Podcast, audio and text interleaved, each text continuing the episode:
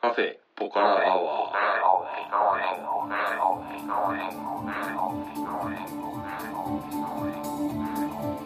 ポカラアワーこの番組は群馬県内某所にあるカフェポカラを舞台に私店主のたけしと常連客の哲二さんのお送りする番組です哲二さん今日もよろしくお願いしますはい、よろしくお願いします。えーと、今回はですねあの前回に引き続きはい第3回目ということで、はいえーと賢治さんを中心に据えた、えー80年代、90年代の日本のとある音楽シーンとうんいうことで、えーと今回がおそらく最終話になると思わそうれでますすね。終わりましょう。はいはいうん前回85年そうですね。そくこのらいまイで、ンディーズブームとはいいうところまで話をしたんですよね。で、現状知らないたけしさんに、はいちょっといくつかはいまあ三本ぐらい動画見といてよっていうんで、はいはい年代順にはいあの僕ギリギリで見ました YouTube の動画を送りました。今日みまあ暇な時間に見ればいいやと思ってたら、うん今日すっげえ忙しかったん ですよ営業終わってから、うんあの見ました一通りあお疲れ様です、はいでまあ古い順に言うと1本目がはい86年の新宿ロフトのライブ、はいで曲は「ブラボー・ジョーニーはこれもハッピー」っていうケースの代表曲ではすい、ね、はい、どうでした、これねすっごい音悪くないですかうん、でもねはいこのと当時の中でもはい一番音のいいやつを探マしジまでしすた、か何やってるかよく分かんなかったですよあ本当にはいあーただ、んあの異常に盛り上がってるんですよ ねで箱も多分あれ小さいですよねそそんなに大きくない箱ですよねそうですねあの新宿ロフトって今はは歌舞伎町にあるけど、はい当時は西新宿の方にあったんですあよねーで僕もねそこはちょっと一回も行ったことなくて、はいキャパわかんないけど、まあ、はそいんなに広くなさげでですすよよね,、ねはういんまあまあとにかくアリーナっていう感じではなくて、うんもう本当にライブハウスって感そうじですの、ねに200人ぐらい入ればって感じのはいもうパンパンでしたねパンパンでしたね はいうんでもう賢治さんは基本あの多分後ろから撮ってるから、うん上半身しか見えないんです よそうですね、はいでまあまあ音もそんなに良くなくてっていうか悪く てあの何やってるかよく聞こえないみたい な熱気だけが伝わってくるみたいなるほど感じでしたね、うん、そうですねあれがねデビュー前夜の、うあん、ケンジあさはんのライブでしていでだから結局ははい85年にインディーズブームというのがやってきて、はいはいそこでだからこいつら金になるんじゃねえかとういう、んまあ、うん大人たちのうんうん触手が動いて動いてはいラフィン・ノーズが85年にもうデビューしはます、いはいでさっき言ってたザ・ウィラードはい有頂天がはい86年にデビューしますね、はいはいだからこの辺のインディーズブームで目立ってたバンドがこぞって、デビューのうんうんでそんな中、えー1987年1年遅れて、はいえー、とケンジさんがこのウィキペディアによると、はいえーケンジザ・トリップスを結成しはいアルバム「フロム・ラビット・ハウス」シングル「ダイアナで」クラウンレコードからメジャーデビューおメンバーは佐野俊樹上田健二ジュン・グレイ佐藤慎一郎であったと書いてありますねこのシングル「ダイアナ」っていうのはあのポール・アンカの超有名なほーはいはい Oh, please stay by me, Diana、はいっていう曲のはい日本語カバーです。うーんへえで、ちょっと前に僕の Facebook で、はいケンジさんとかそういう昔のインディーズの話をなんかちょっと上の先輩たちとはいする話があって、はいその時にね、僕より多分3つ上ぐらいのはい岡山出身の T さんっていう人がいて、その人が面白いコメントを寄せてくれたんで、はいちょっとそのコメントをちょはっいと読みたいんですけれども、えーっと岡山時代の話ですね、ええーっと大阪のバンドはよく岡山に来てくれるんだけどはい東京のバンドはなかなか来ないんでパンクについては関西にかなり偏ってました岡山にツアーに来るバパンクバンドははい高1の頃は大体全部見てたと思いますはい大阪から追いバンドがよく来てたうーえんーコックニー・コックスとかガーリック・ボーイズとか、はいメジャーに行ったガスタンクとかいウィラードとかもライブがあれば行ってました、はよく覚えてるのがメジャーが決まった直後のブルーハーツがヒロトの故郷,、故郷岡山ではい里帰りライブをするというので行ったらいすごい集客で、はいパンクスだけじゃなくてはい族かっこヤンキーの連中も大量に来ていてはいひどいモッシュだったほヒロトが君のためのセリフの中で「好きです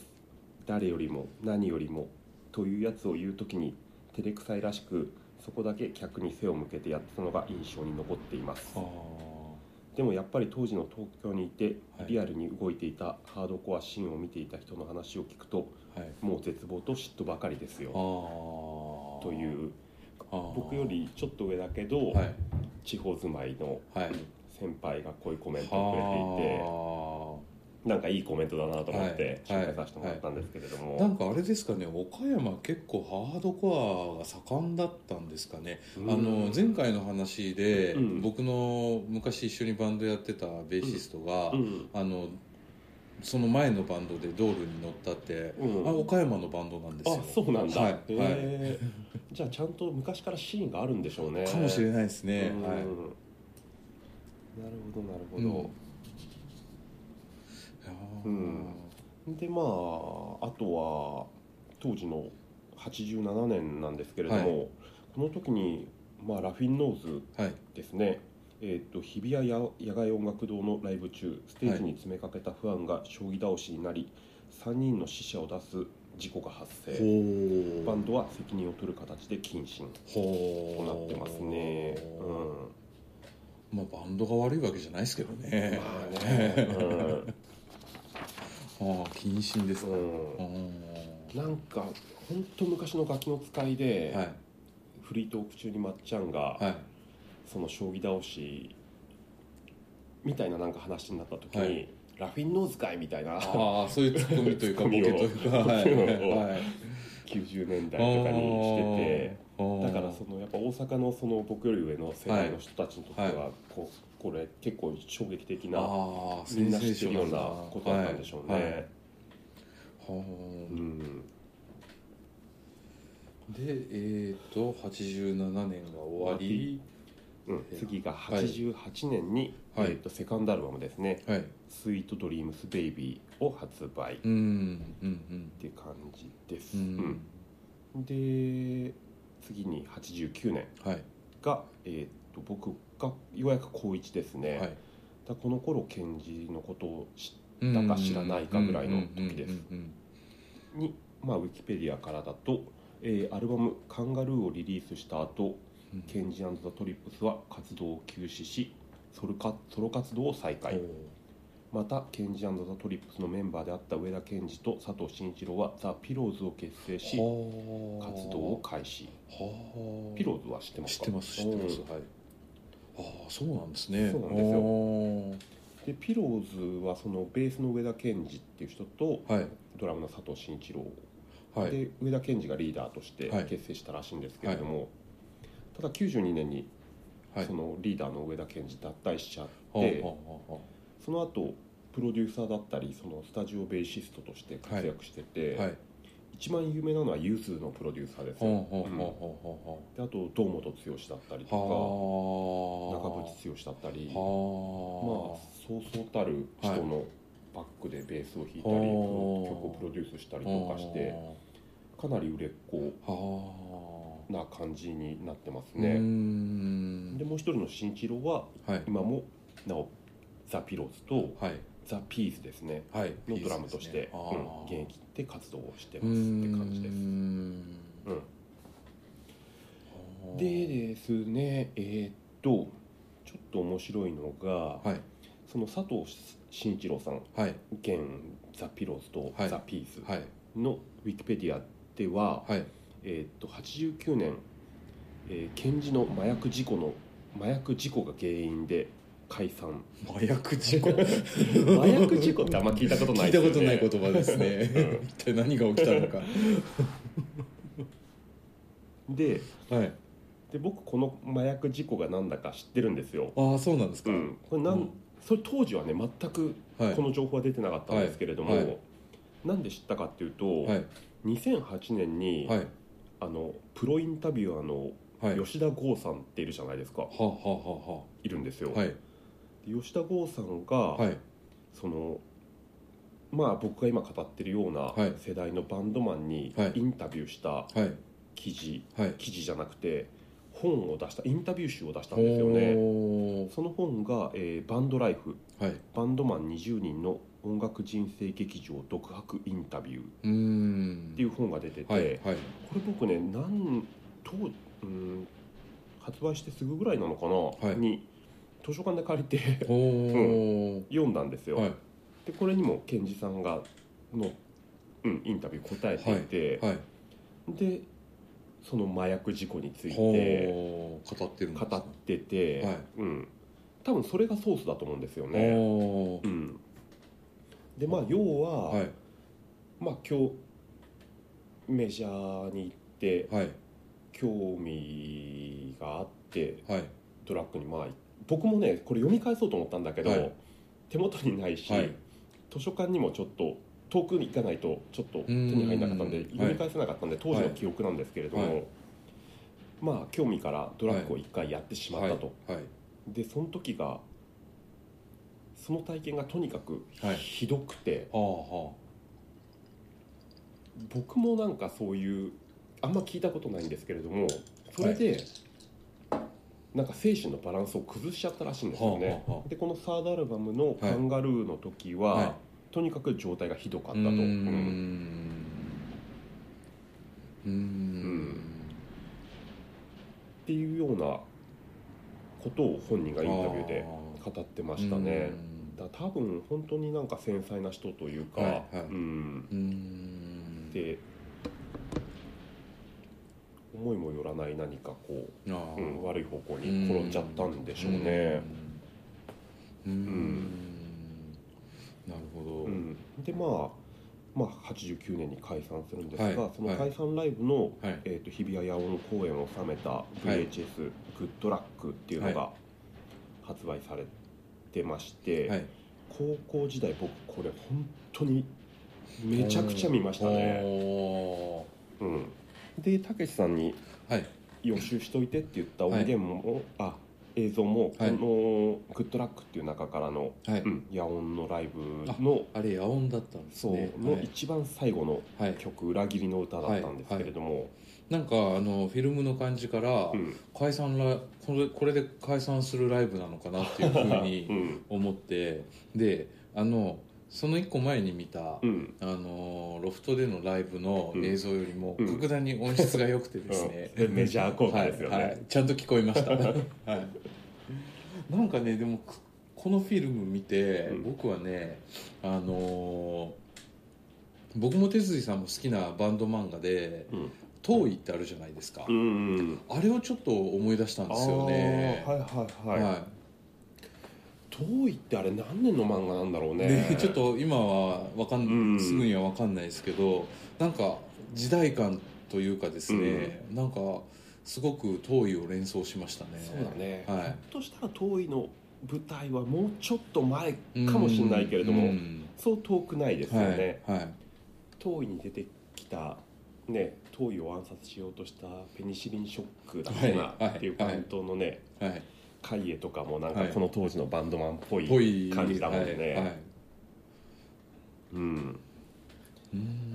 ん、そんな感じで、えー、とケンジザ・トリップスは活動を終了うんという感じですうん89年ですねで89年でちょっと面白いのは、はいこれもウィキの記事なんですけれども、はいえーフジテレビ系列のはいヒットスタジオ R&N はいえー、と10月13日深夜の生放送ではいゼリーかっこい浜の京志郎率いるタイマーズがはい FM 東京現 F 東京 FM を非難する、はい FM 東京をはい歌い、はい放送禁止用語を連発した、はいはいフジテレビ側では は放い送を中断せず、はい曲の一部始終を流した、はい地方局の録画放送も同様、はい後年のフジテレビ、えー、721の再放送では、はい歌の部分のみカット、はいその後フジテレビ側はタイマーズを3年間の出入り禁止処分にしたという、 これはあの有名な話有名ですよねですよね、うんタイマーズああのいまだに僕聞きます からねタイマーズかっこよかったよ最高っね すはい京志郎とかは、はい賢治さんとかよりやっぱ一世代前の第一次バンドブームのバンドなんですけれども、うんはいはこのい頃はねはいタイム RC でカバーズっていうんでね、原発すごい批判したはい歌を歌ったりとか、はいでタイマーズっていう覆面バンドになってね、はいはいうんめちゃくちゃやったりまとあか誰が見ても清志郎だってわかるんですけどね そうだねはいね、でも「デイドリームビリーバー」の日本語カバーとかはねはいはいいま、未だに、ね、ローソンとかでかかってるぐらい、はいあローソンじゃないセブンか、はいうん、はい、タイマーズはかっこいいっすよかっこいいよね、はうん、そもうあんだけ言ってくれたらグーの音も出ないです ねこれね YouTube とかにも上がってる時あるからね、はいうん、興味ある人は見てほしいんですけれども、かっこいいですよね、はいあのうちの店でもたまにかかりますタイマあーズ本当に、はいうん、確かねこの時古舘一郎が司会で、うーうんんその曲が終わった後の唖然とした感 じでもう一人が吉村麻里だったと思うんだけどもおーそこで「ああやっちゃった」みたいな感じのなんか その 80気まずい感じのいやなんかねそのバブル期のそのちょっはいと頭の悪い女性みたいな感じのノリであーポンって出す感 じあが、ーあーうこん、面白いなと思ったんですよねれはもう語り継がれるくらいの大次元でしたよ ねそうですねうんそんなわけで80年代が一応終わっていくんですけれども、でこの後に、はいこれが僕のジャストなんですけれども、第2次バンドムームっていうのが来るんですようーんだからここがどういう流れになってるかは推測するしかないんですけれども、85年にインディーズブーム、はいで90年前後にはい第二次バンドブームっていうのが来るんで、はいだからそのインディーズブームの時に、はいそのそこでは目立たなかったけれども、はいその時にこうね自力をつけてたバンドが、はいまあ、ラフィノーズとかと一緒にまあはいデビューして、はいでここでボンとはい花が咲いたというか。うんうんうんうんのかなと思うんですよね、ちょっとよくわかんないんですけれども、はいちょっとウィキペディアのその第二次バンドブームのところを読みます、はいえー、とボーイはいハウンドドッグ、はいレベッカうんバービーボーイズ、はい TM ネットワークはいえー庄屋、ほ米米クラブほプリンセスプリンセス、はいリンドバーグはいなどの台頭による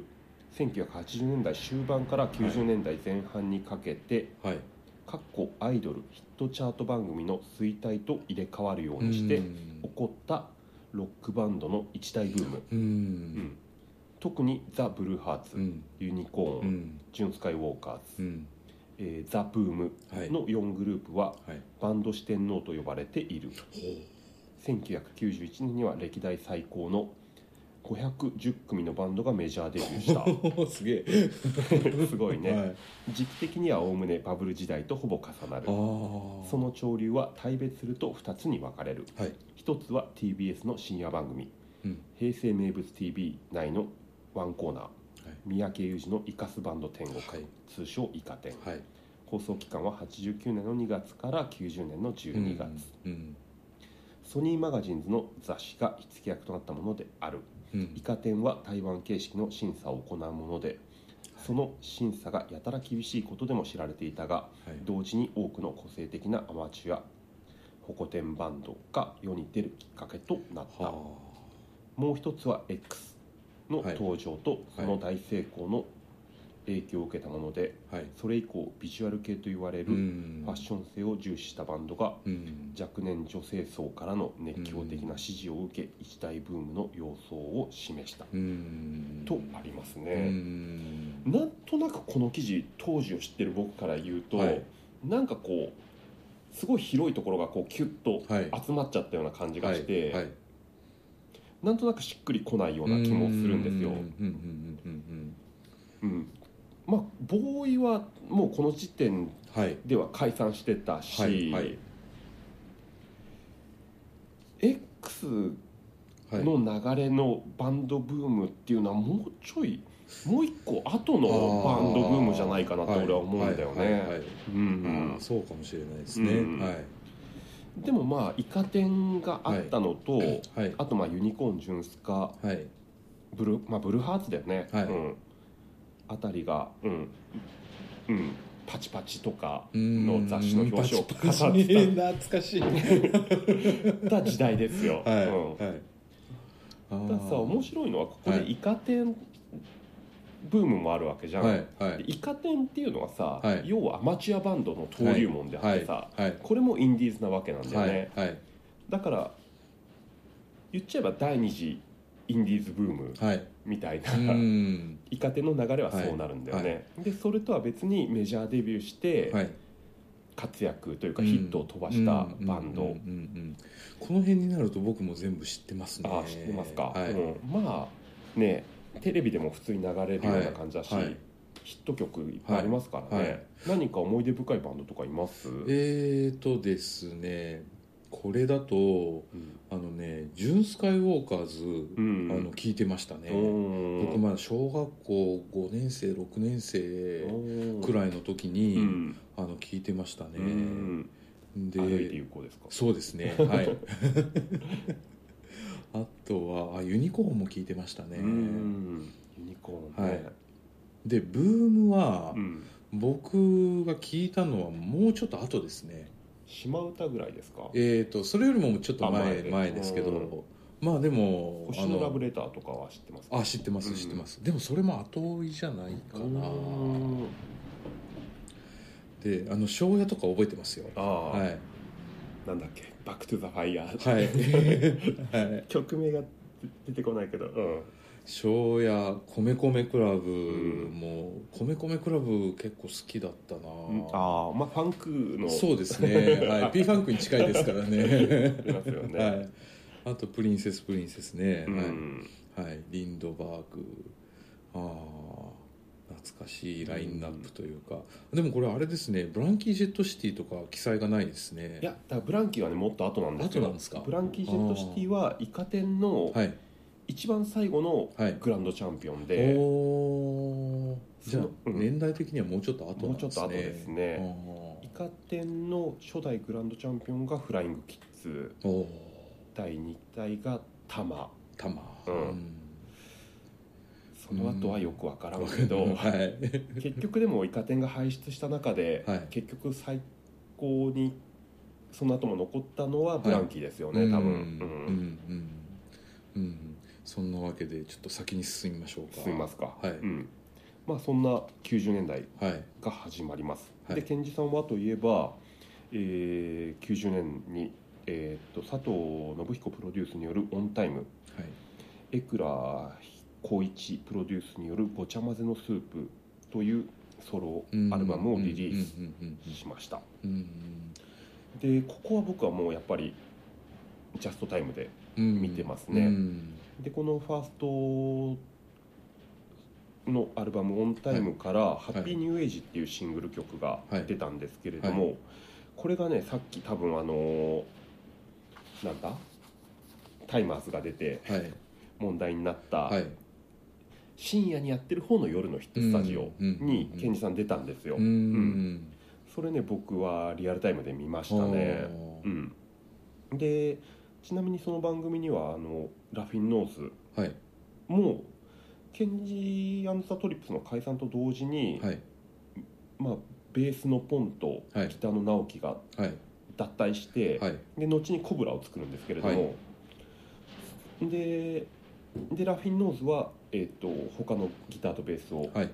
新加入させて、はい新体制で同じ番組に出演してました「ううんん、16」って曲やってましたね、おーうん、でたけしさんにはい渡した